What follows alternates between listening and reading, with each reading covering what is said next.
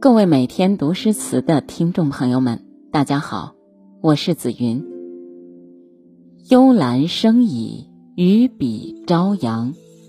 含雨露之金润，惜日月之修光。美人愁思兮，采芙蓉于南浦；公子忘忧兮，树萱草于北堂。虽处幽林与穷谷，不以无人而不芳。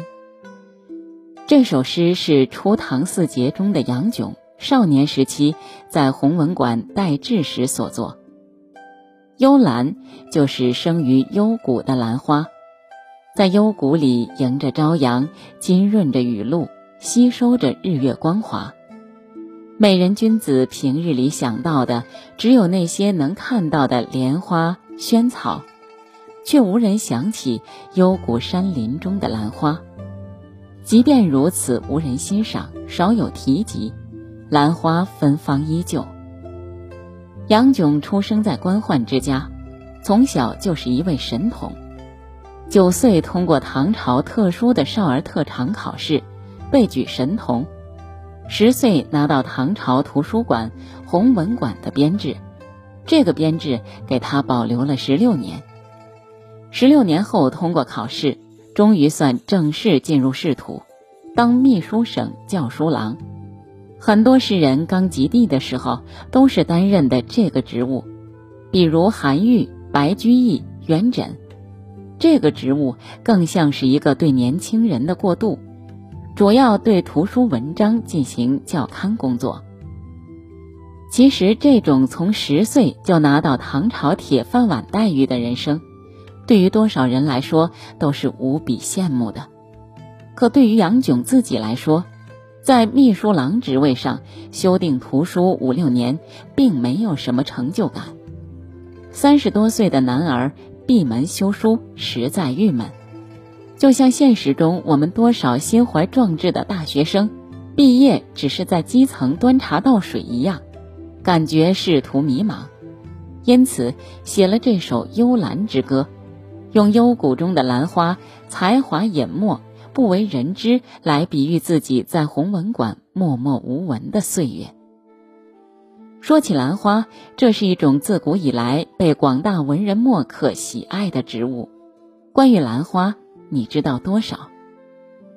兰雅称香祖、幽客、空谷佳人、国香，因其清幽脱俗、正气清远，自古被国人视为高洁典雅的象征，与梅竹菊并称为四君子。早在先秦时期。古代文人便已开始咏兰，如中国第一部诗歌集《诗经》，《陈风则碑》有句云：“彼泽之碑，有蒲与间。”魏风完兰一诗曰：“完兰之枝，童子佩兮，虽则佩兮，能不我之？”楚辞中也常见有兰的诗句。爱国诗人屈原以兰自喻，他在《离骚》中写道：“任秋兰以为佩，余既滋兰之九碗兮，又数蕙之百亩。”又在《九歌》中吟道：“玉兰汤兮木方。”他把爱国情怀寄托于兰，开创了香草美人意象，被后人尊称为“兰花神”。据说，中国兰文化的奠基人是儒家至圣孔子。史料记载，孔子周游列国，力聘诸侯，诸侯莫能任，自谓反鲁。过隐谷之中，见香兰独茂，喟然叹曰：“夫兰当为王者香，今乃独茂，与众草为伍。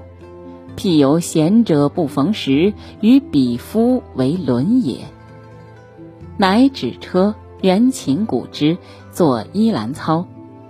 琴曲低诉四气，如怨如愤。十四载风尘仆仆，凄凄惶惶，历历在目。道不尽，生不逢时。孔子却也从兰花为王者香，今乃独茂，与众草为伍中受到启发，不得君子博学深谋而不遇时者，何独秋哉？且芝兰生于深林，不以无人而不芳。君子修道立德，不为穷困而改节。此段佳话被收录于《孔子家语》。孔子在困境中受到兰花的启发，影响了孔子的晚年思想。孔子返鲁之后，发愤忘食，乐以忘，不知老之将至，致力于教育和整理古代文献，创立了儒学，教出三千弟子。七十二贤人，孔子颂兰爱兰，还把兰花的品格用到处事上来。与善人居，如入芝兰之室。孔子自是自我修养，寄情兰芳。兰花也因孔子的赞美而进入了中国文化圈。至魏晋时期，兰花文化快速发展。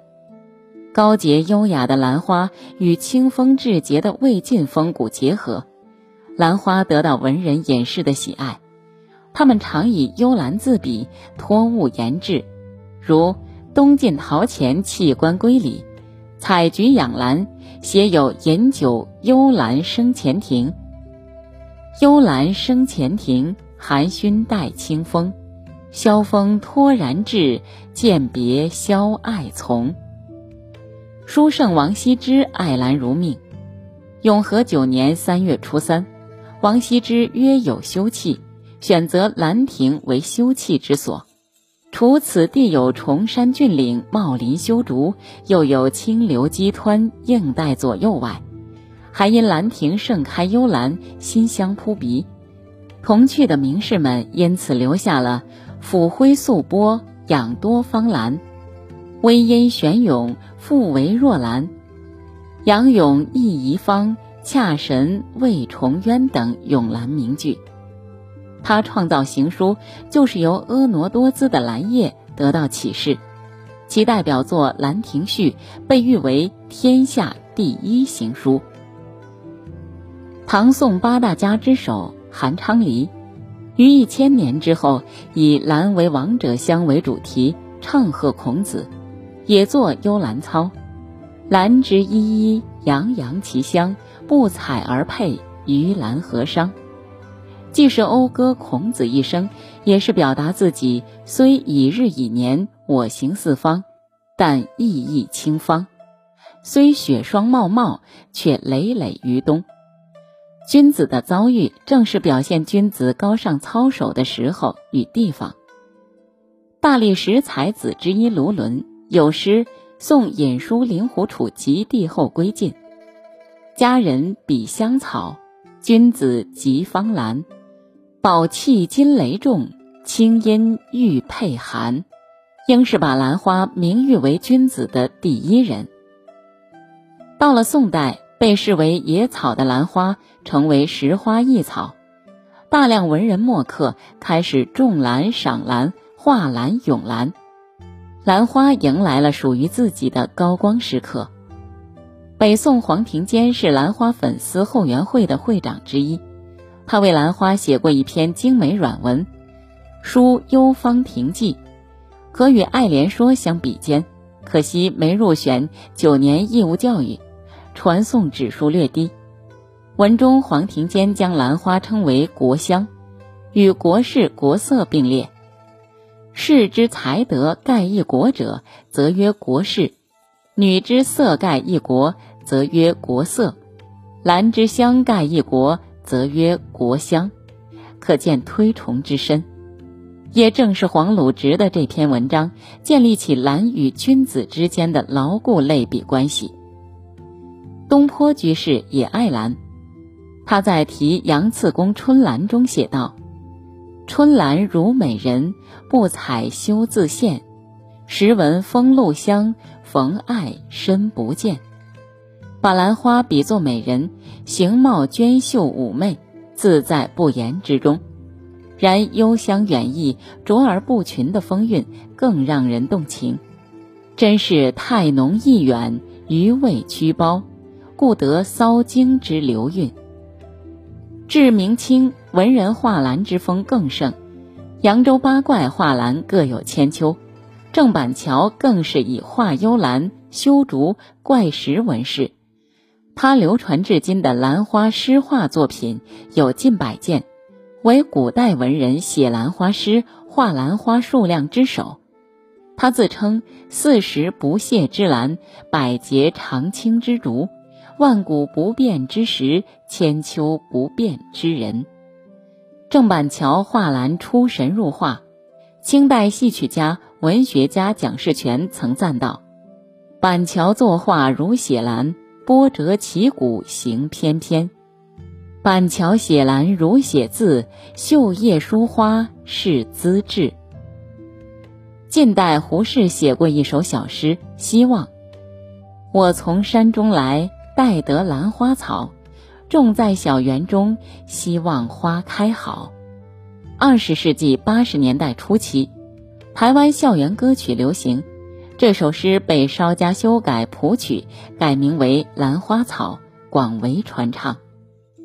董必武先生对兰花的认识则非常精辟，他认为兰有四清：气清、色清、姿清、韵清。